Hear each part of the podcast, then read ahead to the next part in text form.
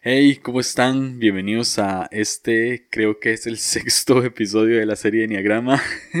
Eh, no vamos ni por la mitad de la serie, creo, pero ya este es el, el, cuarto eneatipo, sexto episodio de esta serie. Viene, este es el eneatipo 2, Cristian Cordero, que es una persona que amo profundamente y pues conversé con él sobre, sobre su tipo, eh, herida infantil e instintos. Em, está muy cool el episodio, me encanta. Eh, y quiero dedicarlo a, otros tipos dos que conozco, Alma Rivera, Dani Cruz, Meli Vadilla y Eric Bravo. Eh, son tipos dos que, conozco desde hace algún tiempo y pues amo muchísimo. Eh, también mi suegra, mi suegra es un tipo 2, Ana Muñoz y, y sí, estoy muy agradecido con, cada una de ellas por su generosidad, por todo lo que me enseñan y, y demás. Así que este episodio va va para, para ellas. Y, y antes de, de, iniciar, quiero eh, tomar unos minutos para contarles algo. Eh, acabo de abrirme una cuenta en Patreon. Eh, Patreon o Patreon es, es, es, una plataforma en la que puedes ayudar económicamente a un creador de contenido. En este caso sería su servidor y, y el contenido sería pues lo que subo semanalmente acá en línea curva. es una contribución mensual que puede ser a partir de un dólar al mes y, y existen tres maneras de apoyar en Patreon, en, el caso de, mi perfil, eh, puedes apoyar de un dólar a cuatro dólares eh, solamente como, como un apoyo voluntario que, quieres dar para que el, podcast pueda ser sostenible y pueda continuar con buena calidad y, demás. Eh, estas, las personas que apoyen de un dólar o más al mes pueden acceder al episodio antes de subirse a las plataformas digitales. Entonces es más como simplemente un apoyo que la gente quiera dar de, su corazón, que yo apreciaría muchísimo. Eh, los que apoyan de 5 dólares a más al mes eh, tendrán acceso a contenido exclusivo. A veces, a veces con las, en las conversaciones que tengo, entrevistas que hago, grabo eh, un poco de más. Antes o, después del episodio siempre se graba algo y queda una conversación. Y en esta conversación justamente del, tipo 2, eh, con Cristian hablé un poquito de más al final. Él me contó algunas cosas después de, haber terminado, por así decirlo, el episodio. Y, quedó grabado y le pedí que si lo podía pues, pues subir. Me dijo que sí. Y, pues estará aquí en Patreon de manera exclusiva. Esto quiere decir que no saldrá ni en Apple Podcast, ni en Spotify, ni en ninguna otra plataforma, solamente en Patreon y podrá tener acceso a la gente que colabore con más de 5 dólares al mes. Y está la tercera opción que es 10 dólares o más al mes. Y, esta opción es creada para tener un poquito más de conexión entre nosotros. Eh, eh, ¿Qué va a pasar? Además de tener acceso al contenido exclusivo, eh, vamos a tener un conversatorio una vez cada 15 días, dos veces al mes, se va a hablar acerca de los temas que hablamos en el podcast. En este caso, al finalizar la serie de Enneagrama, pues vamos a hablar sobre el Enneagrama, lo vamos a hacer por medio de Zoom. Yo les estaría enviando el link a las personas que, que están inscritas con este, con este plan, por decirlo así, con esta eh, opción de colaboración. Y pues vamos a estar ahí hablando en Zoom, vamos a hablar de la serie, vamos a hablar de, los eneatipos, vamos a hablar de los instintos, vamos a hablar de la herida infantil. Y pues eh, todo es con el fin de pasarla bien y tener un poquito más de conexión y conocer un poco más a quien me está escuchando. Entonces, eh, si están estas opciones, puedes apoyar con más de un dólar al mes.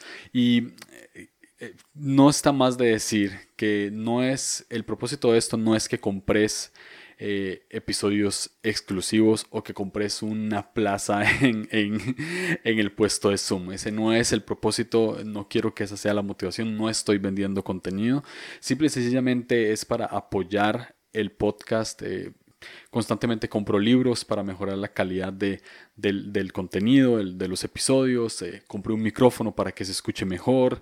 Em, eh, tengo que estar constantemente eh, sacando tiempo, sacando recursos, sacando dinero para, para que este podcast llegue a, sus oídos. Y siempre va a ser de una manera gratuita. Nunca lo, lo, voy a hacer con el fin de lucrar. Pero para que sea sostenible y para que pueda ser constante la ayuda es muy necesaria. Entonces, sí, eh, no, no, no, es para que compres eh, contenido extra es simple y sencillamente si querés apoyar de manera generosa este podcast, sea lo que sea, si es un dólar o lo que vos querás, eh, yo lo voy a apreciar muchísimo, mi familia lo va a apreciar muchísimo y, estoy seguro que pues que la pasaremos eh, muy bien. Eh, entonces ya, ya no les quito tiempo con esto, para, para poder accesar al Patreon sería patreon.com slash Julio Navarro, así, así nomás, patreon.com slash Julio Navarro. Ahí pueden accesar a los, a los tiers que son de un dólar o más, cinco dólares o más o diez dólares o más. Y pues pueden eh, poner el monto que quieran y, apoyar a esta persona que está aquí con un micrófono sentada con mucha pena hablando sobre esto. Entonces, nada, este, no, no les quito más tiempo, los dejo con el eneatipo 2, Cristian Cordero, y mañana nos escuchamos con el eneatipo 3. Chao.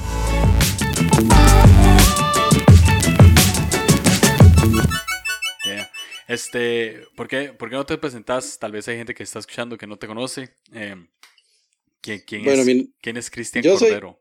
Cristian Cordero, vivo en, en, Cartago, Costa Rica. Tengo 28 años. Eh, terminé mi carrera hace 5 años. Soy optometrista, que soy doctor de ojos, digámoslo así. Eh, en mi iglesia sirvo en la parte de liderazgo y sirvo en la parte de, música. Eh, yo canto ahí en la, iglesia, mi iglesia es Visión de Impacto, ahí en Desamparados, aquí en Costa Rica. Ah, mucho gusto y eso soy yo. Ah, muy bien, muy bien. Este, voy a contar una pequeña anécdota de cómo nos dimos cuenta de que usted era un tipo 2. Eh, estábamos en mi casa, aquí, justo creo que fue hace más o menos poquito, poquito más de una, sí, más de un año tal vez. Este, estábamos aquí eh, tomando café, estrenando la casa, ¿verdad? Como dos, tres días después de que nos pasamos. Y estábamos hablando de Enneagrama y dijimos como, Mae, este, ¿qué números serán ustedes? ¿Verdad? Y, y estábamos hablando del test y que no sé qué. Y yo decía, bueno, pero lean y también hagan el test. Entonces, usted empezó a hacer el test ahí mismo. y me acuerdo que durante muchos labs, o sea, duró mucho haciendo el test porque se levantaba a, a, ayudar en lo que sea. O sea, alguien se iba a la cocina, usted se iba detrás para ayudar, o empezaba a levantar los platos de la mesa, o estaba pendiente de, todo el mundo.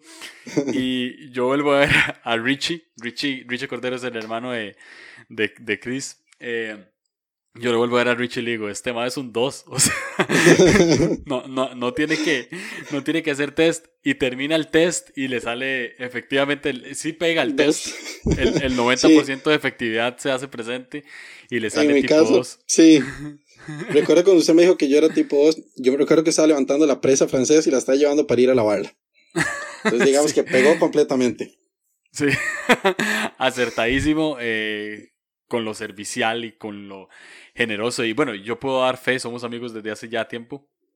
Y puedo dar fe de, de, que sí, sos una persona muy generosa y muchas veces me he visto como, Mae, vamos a tomar café. Y yo, Mae, ahorita estoy corto y es como, vamos a tomar café. y es como, ya, o sea, simplemente no le puedo negar la ayuda. pero, pero qué, bueno que, que, vamos a hablar de esto. Eh, tengo un libro que se llama El Camino de Regreso a ti, que es... Eh, un libro como bien básico para la gente que quiere aprender de este enneagrama y además centrarlo un poco en, en la vida espiritual y, y emocional. Y hay, hay como, antes de entrar en, a fondo de cada tipo, el camino de regreso a ti tiene ciertas características, como unas 15 características de cada número. O sea, características generales con las cuales cada número se puede sentir identificado. Entonces, de hecho, el título de esto es ¿Cómo se siente un tipo 2, por ejemplo? Y de esas, de esas 15, 16 saqué 4. Y te las voy a decir y, me decís si, si sí o si no. Si soy yo o si no. Exacto, ahí. Dice, cuando se trata de cuidar a los demás, no sé decir que no. Cierto. Muchas veces. Es, muy cierto. Muchas veces me preocupo más por los demás que por mí mismo. Ok. Eso es cierto. ok. Ah, me preocupa mucho por ser perdonado cuando cometo errores. Uh, cierto, cierto. 100%. Eso soy yo, 100%. Ok. okay. Eh, Me gusta cuando la gente aprecia algo inesperado de mí. Eso sí, me gusta mucho cuando, a veces, yo soy como muy de dar, como decías ahora al inicio, y me gusta mucho cuando aprecian eso. Si no lo hacen, no lo hacen, pero si lo hacen, me gusta, me gusta que, que aprecien el, cuando se hace algo por ellos. Exactamente. Creo que la gente me quiere, perdón, perdón, creo que la gente que ya me quiere debería saber lo que necesito. Está profunda. Sí, sí. sí, eso es cierto. Sí, eso es cierto. Sí. Tengo una pregunta. Eh, ¿Cuándo fue la última vez que usted pidió un favor? Mm, fue la semana pasada. Y no fue así como, como un favor para mí, sino fue un favor. en, la iglesia donde, donde, yo asisto, hacemos, se llama grupo de amistad, es como grupo conexión. Eh, necesitaba que me ayudaran en algo. Entonces yo no podía, entonces le pedí ayuda a alguien que me hiciera ese favor, pero no era para mí, sino era para generar el, el en el grupo. Pero sí, fue un favor. este, tengo algunos prejuicios eh, generales de los tipos. Se los voy a decir y vamos a ver si, si usted dice, sí, esto sí. O sea, esto sí puede ser como, como que sí tienen razón o como que, nah, tal vez no. Pero generalmente se habla de los tipos como que son el número más manipulador, el generoso en extremo. Eh, y, eh, y, si no están como muy sanos o, un poco más promedio, son como interesados en el sentido de doy para al final recibir algo a cambio. Aunque no lo quiero mostrar así, pero al final sí quiero recibir algo a cambio. ¿Qué piensa de esos prejuicios? Digamos que cuando me enteré que era el enneagrama, me puse a buscar. Como ya me di cuenta que yo era un 2, me puse a buscar qué era eso. Y había encontrado un ejemplo de que, de que una persona, digamos, necesitaba ayuda, pero él no decía que necesitaba ayuda, más bien se daba por los demás. Y ahí fue donde yo empecé a decir, mira, ¿quién quiere? Yo soy así. Y es, eso es cierto. Digamos, el, en mí, eh, yo trato, eh, o digamos, a la, a la, hora yo, yo pensar más en los demás, me despienso, no sé si es la palabra, me, me dejo de pensar a mí mismo. Y digamos que el interés que tal vez, que lo que decías ahora, el interés que, que, que decías, eh, en parte sí, digamos que la persona me, me retribuye algo de que qué carga o algo así, tal vez sí, en parte sí, ese momento fue donde me di cuenta que yo era así, porque nunca lo había pensado. Algo que me gusta mucho del, del es eso, que, que me descubro a mí mismo en parte si yo no sabía qué era. Eso me, me, me gusta mucho. La última pregunta que me hiciste, ¿cuál fue? Perdón. Eh, no, que cómo se, cómo se sentía con esos prejuicios. O sea, eh, por ejemplo, si le han dicho, alguien le ha dicho que sí es manipulador o a veces sí se siente como manipulando las cosas para obtener algo. No, tal vez no me lo han dicho, pero cuando me di cuenta de eso, lo noté y dije, uy, sí, en ciertas cosas sí soy tal vez manipulador a la hora de, por ejemplo, ese, favor que te dije la semana pasada, no fue manipulación, sino lo que yo dije, es que necesito ayuda, porque es? Entonces le empecé a meter, es que este necesita ayuda, es que este no sé qué. No siento que no es manipulación, sino es que direcciono a lo que quiero que hagan, digámoslo así. Ah, ok, ok, ok, ok, ok, sí, tiene mucho sentido. Ok, buenísimo. Ahora, eh, ha justificado su comportamiento después de haber conocido que es un tipo 2. Es decir, como la verdad es que no pienso en mí, eh, pienso mucho, muchísimo más en los demás y, ya está bien. Y ya, y, la verdad es que soy así y listo, y que, y que me acepten y si no les gusta, pues bueno. sí, en realidad sí. En cierto punto he llegado a pensar que, que a pesar de que yo tal vez tenga necesidades, pienso que los demás tal vez necesitan más de lo que yo necesito. Mm. Entonces, ahí es donde me, me, me quito yo del primero, de primero, digamos, de la fila, y coloco más a los demás. Y ahí es donde, donde de, Christian se ha quitado muchas cosas que tal vez necesita y ha puesto más a los demás. Y eso tiene muchas consecuencias en, en, mí, digamos, viendo cosas anteriores, cosas del pasado. Tal vez muchas cosas que no pude lograrlas para mí, por estar pensando en los demás también. Mm. Que yo siento que es, es, un balance, que yo creo que lo conversábamos la última vez que, que salimos porque en mi pensar no está mal pensar en los demás, pero todo tiene su límite, que es lo que, lo que conversábamos ese, en ese momento. Que tal vez en, mí ese límite ha sido pasado un poco más, porque a mí me gusta darme mucho por los demás y pensar mucho en, en, los demás. Que si alguien se siente mal o algo así, trato de, de buscar eso. Por ejemplo, hace, no sé, como un mes, eh, estaba enfermo y no me importó estar enfermo, pero yo salí a hablar con una persona aquí afuera de mi casa, hacía frío y todo, y yo salí, porque la, la, me interesaba más la persona que yo sé que estaba pasando por un momento difícil a lo que yo estaba sintiendo, que en ese momento en mi mente no pensaba lo que yo pensaba, lo que yo pasaba, sino pensaba más en lo, en lo que estaba pasando la persona que me necesitaba. Eso es lo que pasaba. Wow. Ahora vamos a profundizar un poco, porque todo esto tiene una razón de ser. O sea, una vez nosotros, eh, nosotros salimos y estábamos hablando como de, de cómo éramos cuando éramos pequeños, ¿verdad? Estábamos hablando como de de infancia y un montón de cosas. Y vos me dijiste algo muy interesante y es, mi papá toda la vida me dijo que yo tenía que ayudar a los demás. Mm, me, acuerdo mucho de eso. O sea, me acuerdo mucho de ese momento de, y mi papá siempre fue muy servicial, entonces yo también quería como hacer lo mismo.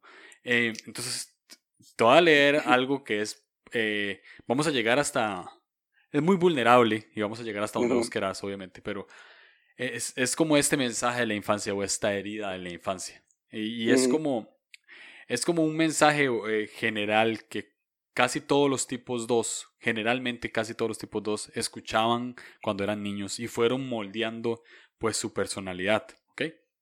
Entonces, eh, la herida o, la frase eh, genérica que se utiliza es, piensa en los demás, todos aman a un niño acomedido. Y lo que dice es, sintieron que sus necesidades eran vistas como egoístas.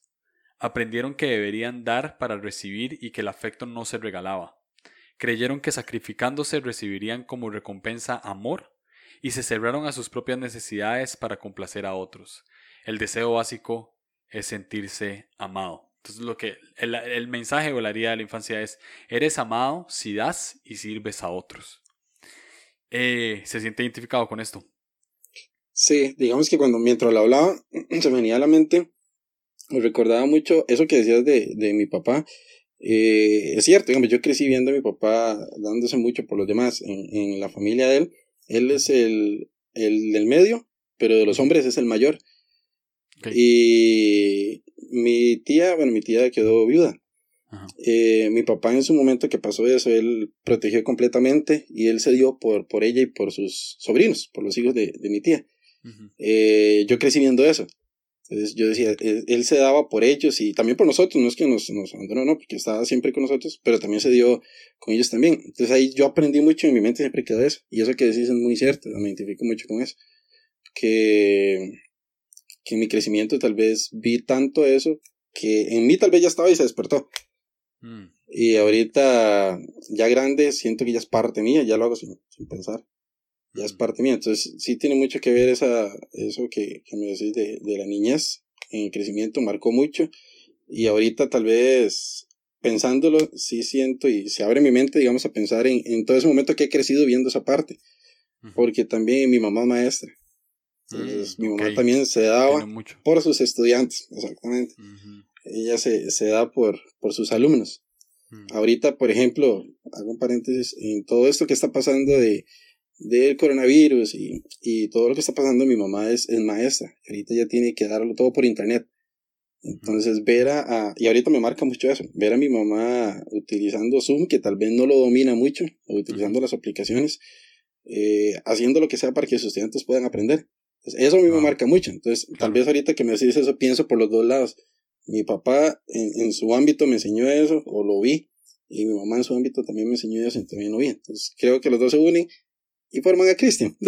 Ah, ya. y hacen el, Es muy interesante porque eh, creo que eso es un buen ejemplo de que generalmente uno forma su personalidad o, casos que yo veo, eh, o en, mi caso, en el caso de, de Fabi, mi esposa, o en el caso de alguna gente que he entrevistado aquí, este, tomamos un ejemplo negativo de nuestros padres.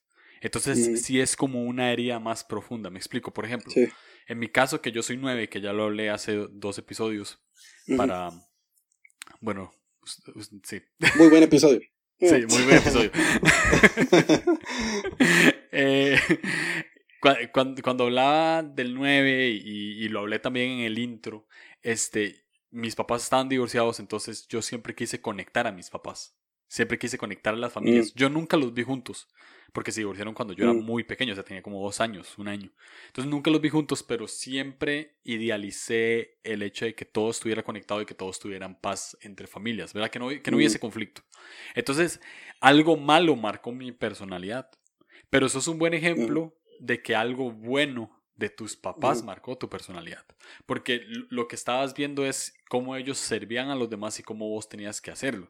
Ahora, eh, de niño sí te viste como, o ahora de adulto sí, sí, sí te ves como que tengo que ayudar o tengo que dar o tengo que, que hacer algo para sentirme amado de vuelta. Si lo sentís así.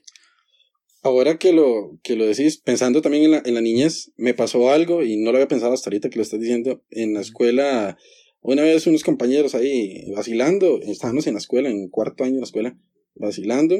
y Uno me pegó un- una, un chicle, una goma de mascar en el pelo. Yo tenía pelo medio largo. Wow. Y yo lo que hice, que para que él no lo regañara, pensando en él, lo que yo hice para que no lo regañara fue que agarré una tijera y me corté el, el cabello.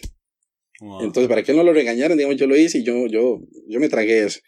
Entonces, eso, eh, pensando yo ahorita, digamos, yo creo que desde ese momento también ya se hablaba co- cómo era mi personalidad, digamos, en eso, que era pensando aún más en, en los demás, a pesar de que tal vez él hizo algo mal y no debía hacerse. Entonces, eso también, yo me lo tragaba, me lo dejaba, me lo, me lo, me lo dejaba yo internamente, y eso fue, fue marcando, porque digamos que, no sé si, si en algún momento lo conversé con vos, eh, mi autoestima, y ya me abro un poco más, mi Ajá. autoestima y mi, mi falta de, de quererme a mí mismo eh, me marcó mucho. Entonces yo siento que también yo lo ocultaba con, con que la gente me aprobara, que la gente eh, me viera a mí por algo que tal vez yo hacía por hechos. Entonces, Yo creo que desde mi niñez eso empezó a marcarme. No sé si, si también en algún momento lo conversé con, con vos y con Fabi. Eh, el, el Cristian que yo veo hoy en día, el que se puede subir a, a una tarima y cantar, y cantarle a Dios, el que puede estar a cargo de un, de un grupo, eh, ese Cristian yo no lo veía hace mucho tiempo, porque un Wow. Cristian inseguro eh, jamás hubiese hecho eso. Entonces ahí es donde, donde entro en la parte de que para mí Dios, digamos, ha hecho cosas increíbles en mi vida porque el Christian que fue es, es en ese tiempo, que era muy inseguro y trataba de buscar aprobación por, por los demás en las cosas que hacía. Ujú. El Christian que es ahora, eh, la única forma que hubiese podido lograrse es por Dios. Wow. Y yo sé, la- lo único que hubiese logrado que cambiara eso, porque era muy fuerte, digamos que crecí con eso desde la niñez, pues Ujú. que algo rompiera eso y cambiara el, el Christian que era, solamente fue Dios, solamente Dios Wow. pudo cambiar. Entonces, ahora que decía eso, se me vino solamente del, del quién era yo y, y comparándome a quién soy ahora. Wow. Entonces, qué increíble, porque eh, eh, tengo una pregunta como, tal vez está un poco rara la pregunta y, y sé que puede tomar como tiempo en poder responderla, pero, Ajá. pero al inicio de, de tu vida cristiana, no sé cuánto, cuánto, hace cuánto empezaste como, creo que has sido cristiano toda la vida, ¿no? Pero me imagino que hubo un tiempo, un momento como de rompimiento Yo conocí en una iglesia cristiana a los 15 años. a los 15. Ahorita tengo 28, pero Ok. con- que yo dijera eh, completamente seguro, sé quién soy, eh, sé a quién amo, sé quién es Dios, fue hace unos 6 años. Ok. Entonces, digamos Entonces- que estuve un tiempo como ahí Ajá. y ya luego conocí completamente. Entonces, eh, cuando tenías como 15, 16, ¿sí te acordás de algún momento como iniciando tu relación con Dios o, empe- o empezando a, relacionar, a relacionarte con Dios, no sé, en, en el momento que lo hicieras, eh, sí sentías que vos tenías que hacer y hacer y hacer y hacer para que Dios te, te amara?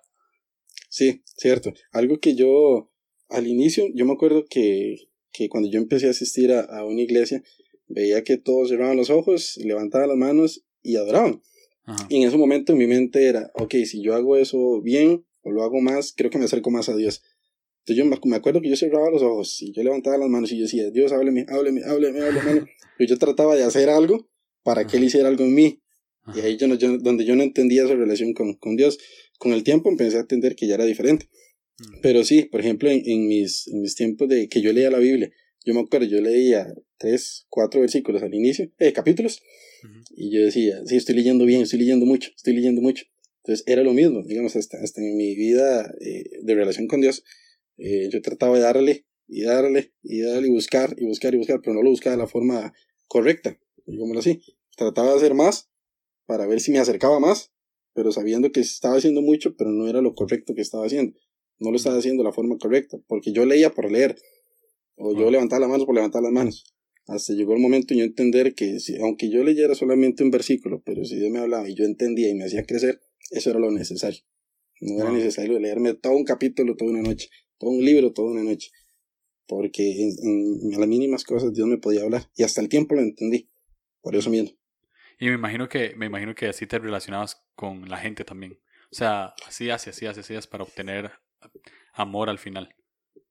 Recuerdo que eh, creo que fue la primera vez que salí con vos, que fuimos a tomarnos un café y yo recuerdo, uy, yo sé, yo sé café y todo, pero voy a tomar lo mismo que está tomando el muchacho, o Julio, para, para poder hablar y tener un tema de conversación. Entonces digamos que hasta esas mínimas cosas, eh, yo lo hacía, por ejemplo, ahí fue donde conocí el Pour Over, que vos me lo presentaste. Entonces, ahí lo conocí, quedé enamorado de ese método de hacer café.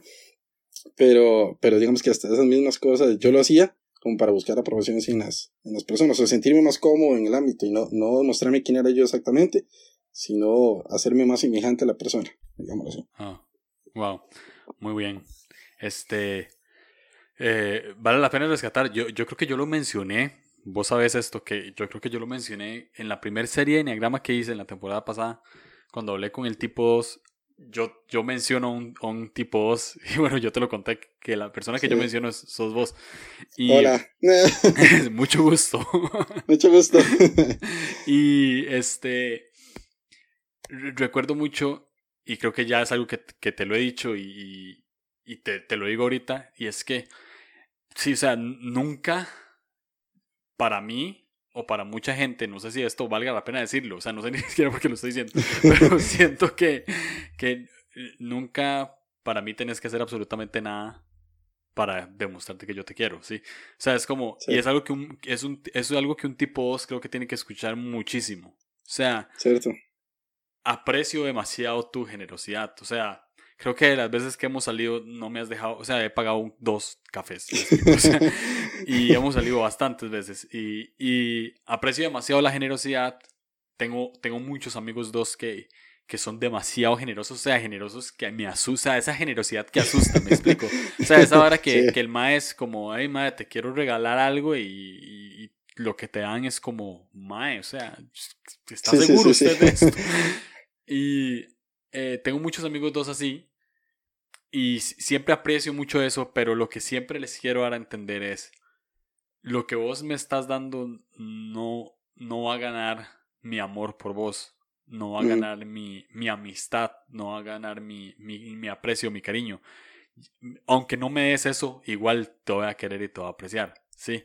Y es algo que, que pues, muchos dos, pues ya, ya el pasado está, ya la herida está, me explico. Eh, eh, en el intro, en el intro estaba hablando con otro tipo 2, de hecho, con, con Eric Bravo, el, el, el, host de Soy mi tipo. Y él decía que, que la personalidad son como, como rieles y, y ciertas, o sea, ciertas situaciones son como rieles y la personalidad viene siendo como un, un vagoncito en el que uno se monta y empieza a andar. ¿Verdad? Y me imagino que de niño vos pasaste por ciertas, o sea, estas cosas que contás de tu, de tu mamá como maestra o de tu papá siendo servicial con, con todos, todo eso fue amoldando que vos te subieras en el carrito de, ok, eh, eh, ellos están haciendo esto por alguna razón y vos al final lo montaste como yo tengo que hacer esto porque también tengo que ser amado como porque tal vez veías el amor que la gente les daba a ellos y decían ah ok ellos son amados por esto que están haciendo eh, no sé qué pensás de eso. ¿Qué, qué, qué, mensaje le podrías dar a un dos ahorita vamos a vamos a seguir hablando y vamos a llegar al final y, y, en el final vamos a dar otras palabras pero pero ahorita puntualmente qué mensaje le darías a un dos que generalmente pasa dando y dando y dando y dando para buscar amor y, y tal vez ni siquiera le gusta recibir porque piensa que si reciba va a ser menos amado o algo así. ¿Qué, qué mensaje le podría dar? Es, es, es, bonito porque este año 2020 eh, yo me propuse algo. Yo dije que este año 2020 iba a ser mi año de amplitud, mi año de crecimiento en muchas áreas. Mm. Y sí, yo, yo conozco a Dios y le he servido a Dios por, por tiempo, por, por, por años, y este 2020 ha sido muy diferente, porque este 2020 mi año de amplitud, mi año de crecimiento ha sido en esa área personal. Ha sido un área donde, donde he pensado en mí y ha sido difícil, no, no, voy a, no voy a tapar las cosas, ha sido difícil porque vengo estando acostumbrado a pensar mucho en los demás y no es que deje de pensar en mí, sino pensaba más en, en los demás. Pero este 2020 he, he tratado de pensar más en mí, en buscarme más a mí y algo que Dios me ha hablado mucho y, y más, más adelante lo iba a tocar, pero quiero tocarlo ya. Que algo que me ha ayudado mucho a mí a, a, encontrarme o a valorarme o a, o a, darme ese lugar que yo necesito es entender que yo soy hijo, que tengo un padre y que yo soy hijo. Entonces, a mí, yo tengo un tatuaje que dice hijo para recordármelo. Ah, pero ser hijo me da identidad. Y ser hijo me da no solamente decir que tengo un padre, sino a la hora que yo digo que soy hijo, tengo un padre y tengo alguien que me ama, tengo alguien que, que siempre está conmigo, tengo alguien que yo siempre he pensado y he dado el ejemplo de que es como en Navidad, cuando los, los niños tienen la ilusión de que me tengo que portar bien para, para que mi papá me dé un regalo, pero aunque usted se porte mal, usted se porte bien, su papá siempre le va a dar un regalo. Entonces yo lo pienso mucho así con Dios. No estoy diciendo que nos portemos mal y, hagamos, ¿no? Sí, sí. Sino que, que tal vez si usted cayó o si usted hizo cosas que tal vez no, no, no le agradan a Dios, eh, Dios es tan increíble y Dios es tan papá que siempre nos, nos recibe con los brazos y siempre nos va a dar un regalo. Algo que, que a mí me marcó mucho es poder entender eso, poder entender que yo soy hijo. A la hora de entender que yo soy hijo, vivo como hijo. Entonces, espero algo siempre de Dios, pero también yo siempre quiero agradar a mi papá. Cuando, yo siempre tengo el ejemplo, cuando yo estaba en la escuela y, no sé, me sacaba un, una nota mala en, un examen. Salía muy mal en un examen. Yo recuerdo que yo escondía el examen para que no lo vieran. ¿Por qué? Porque yo sabía que eso no iba a agradar a mi papá, a, mi papá terrenal, digámoslo así. Sí. yo sé que no le iba a agradar, entonces yo siento que esa es mi vida con Dios. Entonces el mensaje que, que, que me gustaría a los dos que, que estén escuchando es que el pasado ya pudo decir quién eras vos, pero que ahorita el presente diga Dios quién es vos, que tu identidad defina quién sos vos y la única, perdona, lo único que da identidad es Dios, identidad de hijo. Hay una canción que, que a mí siempre me viene a la mente que es de, de Betel, que ya no soy esclavo del temor, yo soy hijo de Dios. hay algo que a mí me marca mucho eso, que en mi vida pasada hubo mucho temor, por lo que les comentaba ahora, que yo era muy inseguro, que mi autoestima, que muchas cosas marcaron mi temor y mi inseguridad, y ya no soy eso. Ahora hay algo que marca mi, mi, mi presente y mi futuro, que es ser hijo de Dios. Entonces, el, el, la clave en mí, digámoslo así, fue poder entender que hay un valor más grande que el que yo creo en mi mente. Que los demás pueden decirme, sí, qué carga, Chris, eh, qué bueno, eh, son, son, muy, muy increíbles, sos un crack, no sé qué, sí, es chiva escuchar eso, es muy bueno escuchar eso, pero mi verdadero valor me lo da Dios y el, el que yo sé que Él me está dando, que es ser un hijo de Dios, que eso es lo que me, lo que me marca. Wow, sí, totalmente. Eh, Sabes, sí, me gusta mucho porque Ah, creo que para, para todos, mucha gente está escuchando este episodio, no solamente gente que es dos, ¿verdad? Seguramente la mayoría de la gente que está escuchando es dos porque le interesó el número y porque saben que es ese número, pero mucha gente que le interesa el enneagrama y quiere entender a los tipos y mucha gente dice, pues, esto también lo tomo para mí, me explico, o sea, soy hijo de Dios, es algo que tengo que tomar. Sin embargo, eh, para, para, las motivaciones que tiene un tipo 2 es muy cool. Eh, darse esa, ese título, esa etiqueta, entre comillas, estoy haciendo comillas aquí, la gente que no me está viendo, pero e, ese título, esa, e, esa etiqueta, este, es bueno que, que se la pongan un tipo 2 en el corazón de soy hijo, porque, o sea, no tengo por qué suplir las necesidades de Dios para que me ame, sino ya Él me ama simple y sencillamente por lo, por lo que soy. Entonces, sí, me encanta, me encanta. ahora vamos a pasar a un terreno que es un poco eh, random ahí, vacilón. Hay, hay algo que se llama instintos. Hay, hay tres instintos que forman tres subtipos en un tipo 2.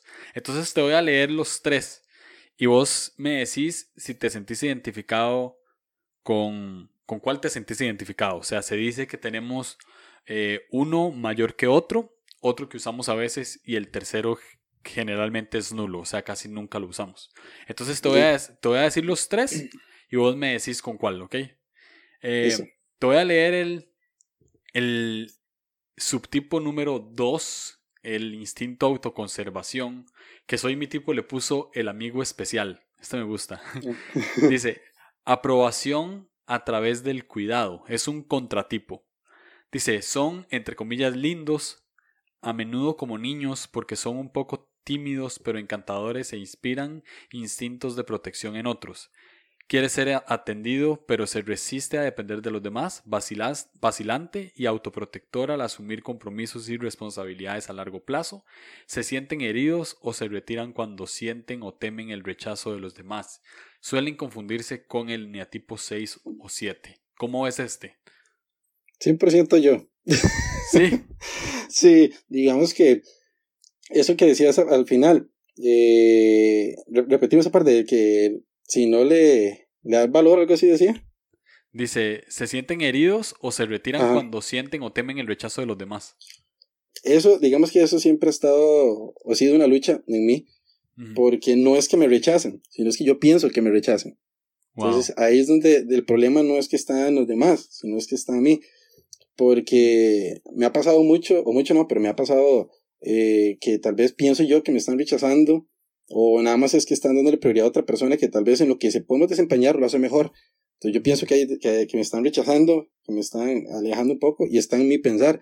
Y es que tal vez que la persona lo puede hacer un poco mejor o lo puede hacer más rápido y no es que yo lo haga mal, sino es que se necesita de cierta moda, de cierta forma.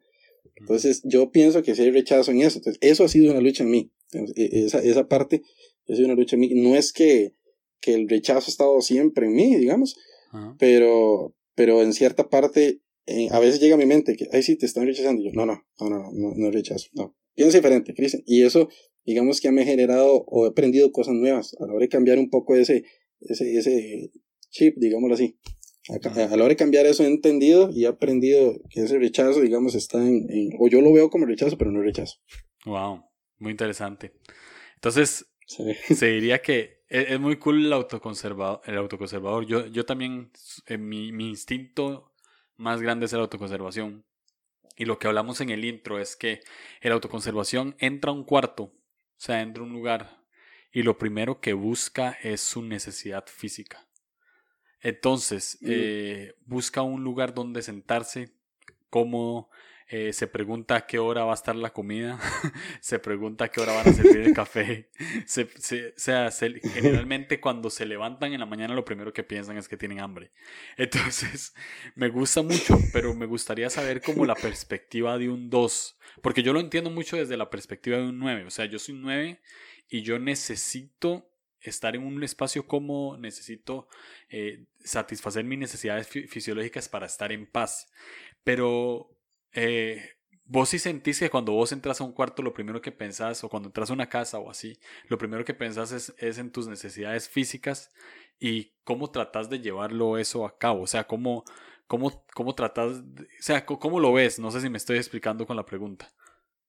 Sí, creo que sí, por ejemplo, es ahora que, va a explicarte más o menos cómo maneja mi mente eso que a la hora de que, por ejemplo, no sé, que decís que entre un espacio, que entre un cuarto, vos buscas la, la posición que te sientes más cómodo, o pensás primero en la comida, cosas así. Por ejemplo, yo, yo lo que pienso, igual entro y donde estoy, estoy, pero siempre busco quién está a mi alrededor y quién necesita algo. No precisamente algo de dar, sino algo que me ha pasado mucho es, yo, yo siento que yo tengo algo que, que es como que escaneo a las personas, como, como que mi mente ya como, y ve a las personas. Entonces busco una necesidad que tenga la persona no sé si la persona veo que está inquieta y ve que tengo hambre, entonces, eh, ¿tenés hambre? Y ya, ya vengo. O, ¿tenés hambre? Ah, ahorita viene la comida. Entonces, ah. en, esa parte, tal vez vos buscas la, la comodidad tuya, pero yo tal vez busco la comodidad de los demás. Y ahí es donde yo digo que en mi parte, en, en, en Cristian, en esa parte me agrada ser, ser un dos, digámoslo así. Porque sé que las personas siempre van a tener necesidades de algo. Entonces, si en mí está poder ayudar y sin dejar en de lado lo que está diciendo ahora, también preocuparme por mí mismo, pues, a mí eso me llena un montón. Ver que las personas se están siendo ayudadas, están siendo, eh, o están siendo, en su parte, digamos que yo escaneé, que yo vi, están siendo ayudados en eso. No sé si respondí la pregunta. Sí, sí, sí, sí, sí, totalmente. Ahora voy a seguir con los instintos, porque también puede ser que te sientas identificado con otro. Entonces, viene este, que es el, el Listo. subtipo íntimo, uno a uno. Eh, unos lo llaman sexual, otros lo llaman transmisor. Lo que busca es como reproducirse. Mm. Dice, seductor, seducción para ganar atención. Dicen, enfocan sus talentos, habilidades seductoras y energía en atraer y construir relaciones fuertes e íntimas. En las relaciones cercanas pueden sentirse confiados y hacer ver sus necesidades con mayor claridad. Tienen una voluntad fuerte, son flexibles y apasionados, incluso con un corazón salvaje. Son devotos, muy intensos y pueden tener dificultades para aceptar límites o aceptar un no como respuesta. Suelen confundirse con el tipo 4. Por ver tu cara parece como que... Soy yo. Ahora decías algo, y es muy cierto. A la hora de que, digamos que yo, como, como me gusta mucho estar con la gente, yo soy muy gente, se dice aquí en Costa Rica, yo soy como muy, me gusta estar mucho en- con, la, con la gente. Eh, cuando encuentro una persona que, que sé que, que se hizo cercana a mí y me empezó a conocer, para mí es muy fácil abrir mi corazón y contar qué, qué estoy, quién soy yo qué estoy pasando en eso. Por ejemplo, con vos. Con, con, con Julio me fue muy fácil, hicimos ese clic, esa conexión. Entonces yo sé que si me voy a tomar un café con Julio o voy a la casa, sé que puedo abrir mi corazón y sé que puedo contarle cosas personales que tal vez no a cualquiera se las cuento. Mm. El único problema tal vez que he tenido es que eso también estaba en mi mente, que tal vez yo he dicho, sí, él es confiable, pero en mi mente no lo he comprobado que es confiable. Entonces he abierto mi corazón y tal vez me han defraudado. Entonces ahí es donde entra esa parte de que, de que tal vez me, me fallaron en algo y eso me marcó. Mm. Ahí es donde entra también la parte de los que conversábamos eh, ahora. Pero eso es cierto, eso que, que decías de que cuando hay confianza, conexión, por ejemplo, no sé, con, con amigos o con una pareja, si hay conexión, si, si, si, si uno siente ese, esa conexión, mi corazón siempre se va a abrir y siempre va a contar. Y yo siempre he dicho que tal vez hablo más de la cuenta, pero es porque me siento cómodo con la persona y puedo abrir mi corazón a, a eso y contar problemas que estoy pasando, situaciones que estoy pasando o alegrías que estoy pasando también, que tal vez no, no a cualquiera se las, se las contaría. Ok. Ahora voy a leer el, el social. Y ya después, cuando Ujú. lea este, porque va a ser fácil que te puedas sentir identificado porque tiene muchas características de lo que es un 2 común. Eh. Ahora, cuando lea este, entonces vamos a elegir cuál de los tres es el que verdaderamente si te sentís más identificado totalmente. Dice, el, el social es, eh, le puso soy mi tipo embajador, reconocimiento a través de ambición. Utilizan sus poderes seductores de manera más intelectual para atraer e invocar a grupos, comunidades y sistemas más amplios. Se destacan entre la multitud, a menudo asumen un papel central o de liderazgo. Disfrutan ser conocidos y desarrollan su influencia en base a sus conexiones y habilidades. Dan más de lo que reciben como una estrategia para distraer de sentimientos incómodos. Suele confundirse con el eneatipo 3 y 8. Eh, estoy viendo justamente la imagen de Soy mi tipo y estoy viendo aplausos de Chris Corga. o sea, veo un comentario de Chris Corga ahí. sí, digamos, de, de los tres, digamos, de los tres, que los tres tenían algo, pero este último sí, este último 100%. Eso que dices del grupo, de, que- de Ajá. que un grupo, eh, no trato no de, no de resaltar, sino de, de, de que sí se note que estoy, sí se note quién es Cristian. Por ejemplo, ahora cuando estabas hablando se me venía a la mente, eh, si se meten a mi Instagram, yo soy muy cuidadoso en las fotos que subo. ¿Por qué? Porque para mí eso dice algo, eso habla algo de, de lo que soy yo. En la, Ok. en la, en la bio, en, en abajo, dice que Dice cada pequeñas más o menos así, historias. cada foto que aquí digo lo tengo, aquí lo tengo. Cada foto que subo cuenta una historia. Aquí lo tengo, dice. Pequeñas historias contadas en fotografía. Léalo. Por su gracia, una cruz y un café, Costa Rica pura vida. Correcto. Correcto. Eso, e- eso pequeño habla mucho de mí. Porque la- yo hasta me cuido en eso. Hasta, porque yo sé que las redes sociales eh, son muy amplias. Y uno puede alcanzar bastante. Entonces, hasta en esas mínimas cosas yo, yo me cuido porque ese es un grupo. Ese es un grupo. Entonces, trato no de resaltar en eso, pero sí, que si ven algo mío, diga, uy, eso me recuerda a Chris. O, por ejemplo, no sé si han notado que tengo cierto tipo de forma de tomar fotografías de café. Entonces, en, en mi círculo de amigos, sí, ahora solo dicen, hay una, una foto de café, Chris. Hay una foto de café, Chris. Un, un amigo me mandó ahora en la mañana una fotografía solo de un café y vi esta foto y me acordé de vos. Ujú. Entonces, en, en esa parte, digamos, en un grupo de amigos, no es que trato de resaltar, pero siempre hay algo que tal vez algo que resalta. Entonces yo digo, uy, bien, algo dejé, algo dejé, algo dejé en las personas. Ok. De todas, la tercera fue la que más hablaba de mí. ok, ahora, si me, si, si me permitís a mí, yo, yo que te conozco, te puedo dar el orden en el que yo creo que, es, que, que son tus instintos. Si me lo permites. Ok. Dale. Por todo lo que estás hablando, y vamos a ver si están escuchando otros, otra gente de Enneagrama y que, y que conoce tal vez un poco más que nosotros. En todo lo que estás hablando, creo que siempre querés dejar una marca en alguien. ¿Sí? Cierto, cierto. Siempre querés como dejar una marca en, en, la gente o en lo que sea. Y, ahora estabas hablando que cuando entrabas a un cuarto, te fijas en cuáles son las necesidades de la gente. No, no necesariamente te fijas en quién está en control. No, no te fijas en el alfa, sino que te fijas en la necesidad de alguien para mm. dejar una marca. Más bien creo que buscas liderazgo y buscas, y buscas como cierto control. Entonces, yo creería que el, el que con el que más te identificas de primero, o sea, el que más sos vos de primero es el íntimo que es el que enfoca sus talentos y habilidades seductores, energía en atraer y construir relaciones fuertes e íntimas. Creo que a vos te gustan las, las, las, relaciones fuertes e íntimas y lo que estás buscando es, es pues reproducirte en el lugar. De hecho, a un amigo mío hace poco le decía, voy a entrevistar a un tipo vos que, que es tan sano. Yo, yo decía eso en serio. Yo, es tan sano que tengo miedo tengo miedo de equivocarme y que no sea un 2. Porque ya en, la serie de en la serie de Enneagrama pasada, entrevisté a Rick Santiago como un 5. Y, y, confesión, amigos, Rick no es un 5. o sea, me equivoqué, ese episodio es un fraude.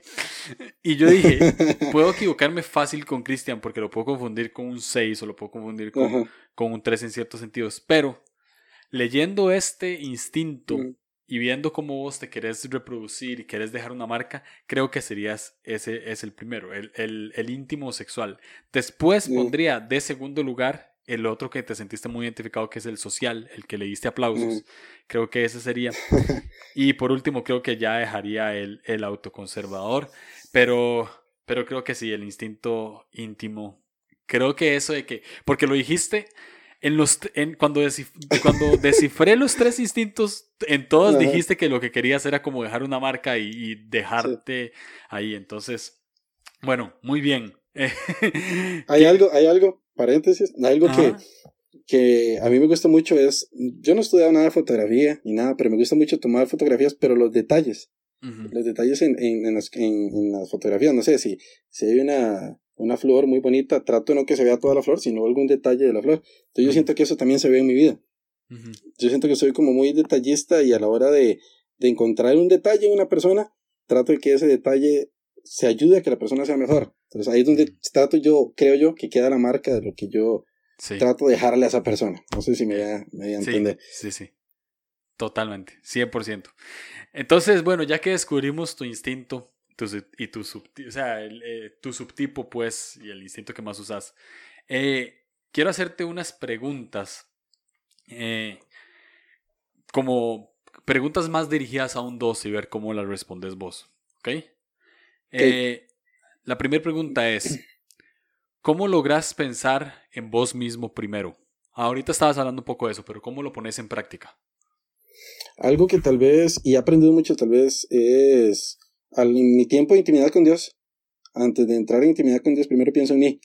Mm. Entonces, por ejemplo, yo sé que, que con Dios yo voy a encontrar, y como decía ahora, más identidad de mí, pero antes de encontrar más identidad de mí, tengo que saber quién soy ahorita. Entonces, antes de yo tener relación con Dios, eh, me encuentro a mí.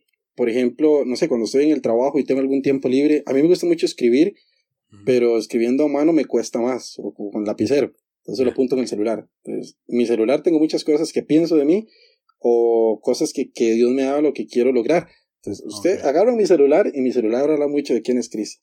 Entonces, en esas mismas cosas que he escrito, me he despojado de mí, pero he encontrado mucho quién soy yo.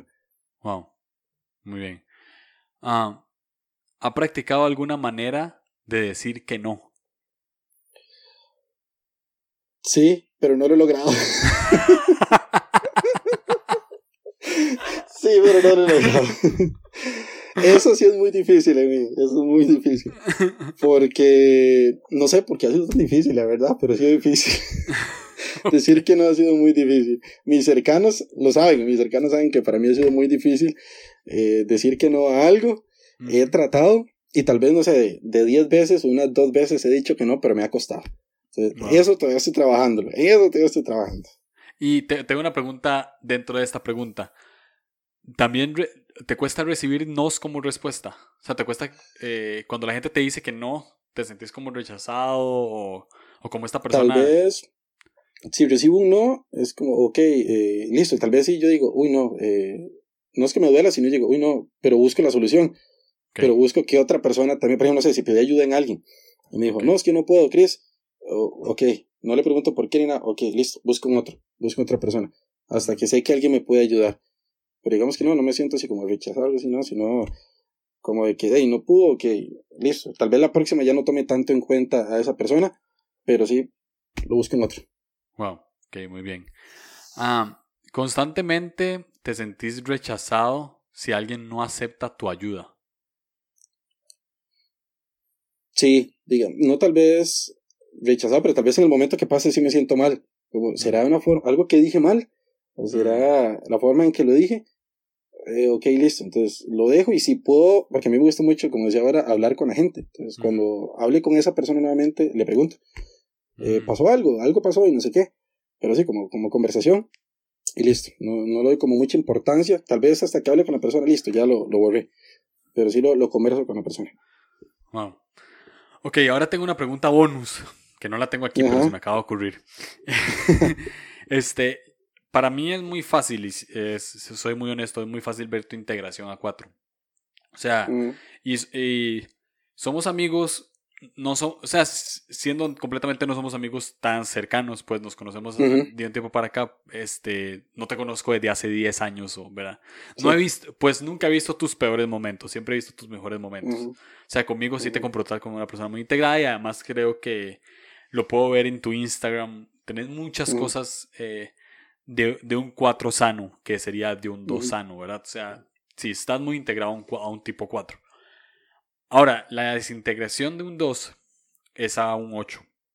Y generalmente yo conozco muchos 2 que sí, o sea, tengo dos cercanos. Mi suegra es un tipo 2, por ejemplo. Y tengo algunas amigas 2 que cuando se desintegran suelen ser un poco eh, como ay, no sé cómo decir esta palabra, vamos a ver si se entiende, como matones, como, como un poco agresivos, como un tipo 8, ¿verdad? Y, y se imponen y, y, son como... Como agresivos. Como agresivos. Eh, sí, sí, sí, sí, sí, sí, a veces has tenido esas etapas. Sí. Sí. sí, me ha pasado, no mucho, pero sí. No, tal vez agresivo no, sino como aquí en Costa Rica hay una frase que se dice que está con los tacos de frente. No sé cómo, cómo se puede decir, como, como a la defensiva, a la defensiva, digamos así. Defensiva. Exactamente. Entonces, tal vez si me ha pasado alguna situación así, lo que hago al estar a mi defensiva es, cerrarme mi propia cabeza y actuar de una forma agresiva, digámoslo así, que es como si me preguntan, sí, no, como hablar cortante, digámoslo así, tal vez no, no agresivo físico, sino agresivo verbal, digámoslo así, que si me preguntan, sí, no, tal vez verbalmente sí, sí, sí llega a pasar eso en, en mi momento de, de qué pase. ok, ok. Nada más quería saber eso porque me parecía muy extraño que fueras tan sano. mentira. Ah, sí, yo sé. No, mentira. este, pero ok, entonces sí, sí has tenido como esas Sí, sí pasa, sí pasa, sí pasa. no, siempre, no siempre soy bueno con las personas. ok, muy bien. Este, ahora ya para, para ir aterrizando, eh, siendo, un, siendo un 2 y conociendo tus motivaciones, que tu deseo básico es básicamente ser amado, ¿verdad? Valga la redundancia de la palabra básicamente. Pero, ¿cómo, cómo, cómo, te has, ¿cómo te das gracia a vos mismo? Y, ¿Y cómo ha, cómo ha influido eso con tu relación con Dios? Ya el hecho de saber que sos un dos y que eh, tenés esa motivación de, de, ser deseado, de ser amado. Eh, sí, ¿cómo te das gracia y cómo, cómo ha influido eso en tu relación con Dios? Es, es increíble porque digamos que yo tal vez tengo un antes y un después de, de haber escuchado el enneagrama, que lo escuché por, por Julio. Eh, eh, hay cosas que tal vez el enneagrama me ha ayudado a entenderme a mí y a entender quién soy, porque tal vez yo lo pensaba y nunca lo había, nunca me había enfrentado a mí mismo con eso. Entonces, a la hora de que, de que pasa eso con el enneagrama, también me descubro a mí, pero también descubro quién es Dios para mí, de una forma diferente. Entonces, yo siento que, que el después de haber, no es que el enneagrama es mágico ni nada así, pero es que me hizo entender muchas cosas de mí, de quién soy yo y mi relación con Dios. Ahorita, una persona me dijo hace poco que se me nota la pasión que tengo por Dios.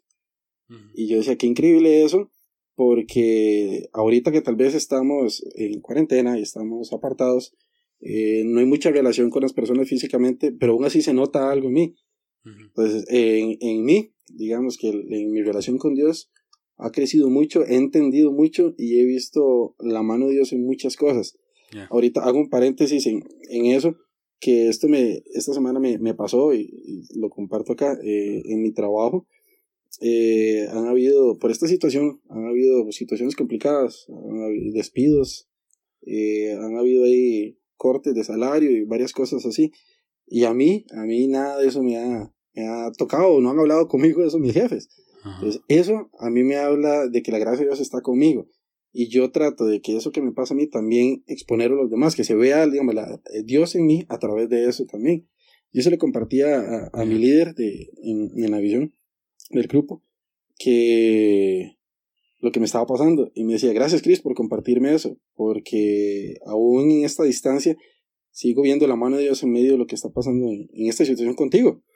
Y yo le decía, qué increíble, sí, porque a mí me, me, me habla Dios, me enseña Dios tantas cosas en medio de lo que está pasando y todo es por entender quién soy yo, por saber quién soy yo, porque mi mente está abierta a entender que soy hijo, pero también a recibir algo de Dios y también a darle algo a Dios y de mi Padre. Entonces, eso ha cambiado mucho mi perspectiva, ha cambiado mucho mi forma de pensar, de hablar, de andar, de caminar. Y ahorita tal vez, yo antes me encerraba mucho en que, en que necesito que esa persona conozca a Dios, necesito que esa persona conozca a Dios. Y ahorita mi pensar ha sido, ok, si la persona primero necesita conocerme a mí, para luego el que vive en mí sea conocido. eso ha cambiado mucho a mí, eso ha cambiado mucho a mí. Porque antes mi punto era, conozca a Dios. Y ahorita es, primero conozca a mí para que luego conozcan al que vive en mí. Eso me ha marcado mucho y, y, y eso ha sido mi, mi camino, mi norte, este, este tiempo, como decía ahora, el 2020 ha sido un año diferente para mí. Y ese ha sido mi norte este, este 2020. Que vean quién está en mí. Y porque, como dos que soy, decíamos ahora que, que me gusta mucho darme por las personas, pero he entendido que si me ven a mí, es porque están viendo algo en mí, que es Dios.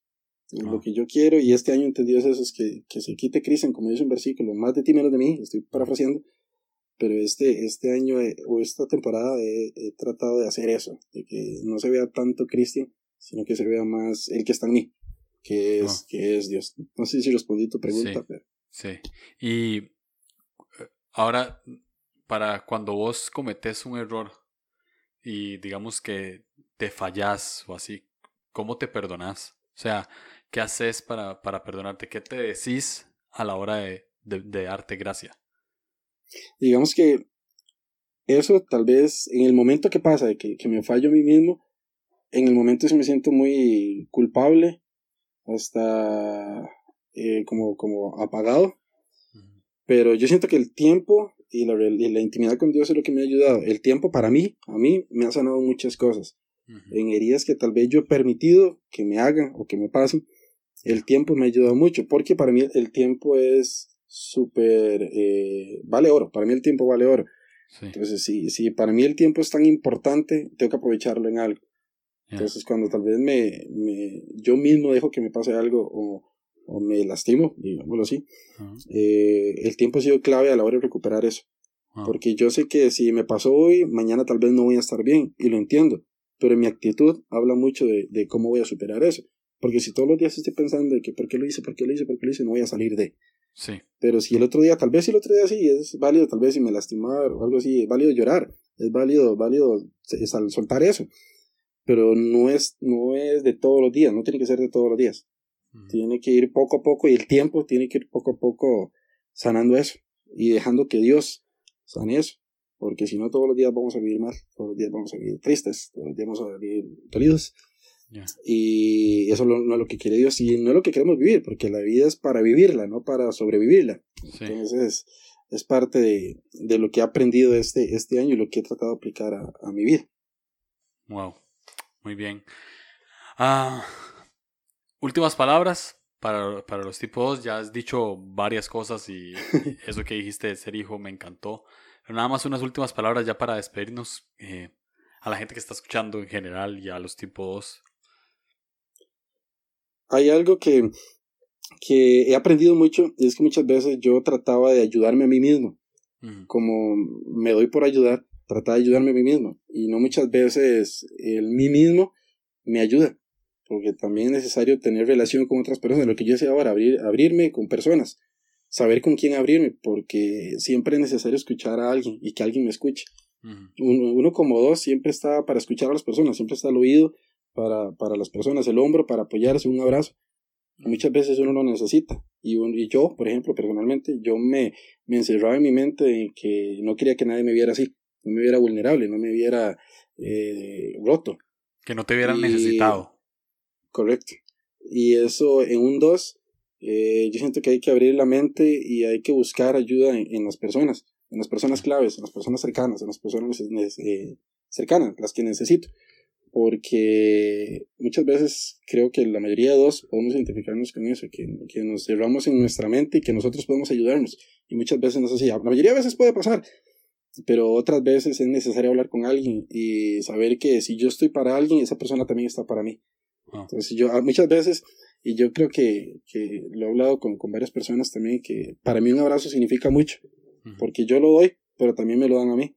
Entonces yo al recibir un abrazo, yo, yo no sé si, si lo han notado también, cuando yo saludo, yo siempre saludo un abrazo también, pero para mí eso es importante, para mí eso es clave. Y ahorita tal vez me ha sido difícil por esto de la cuarentena, pero, pero para mí el abrazo es, es necesario para la persona y también necesario para mí. Entonces, los dos si está escuchando algún dos, siempre déjese abrir su mente y su corazón con las personas necesarias porque nosotros también lo necesitamos.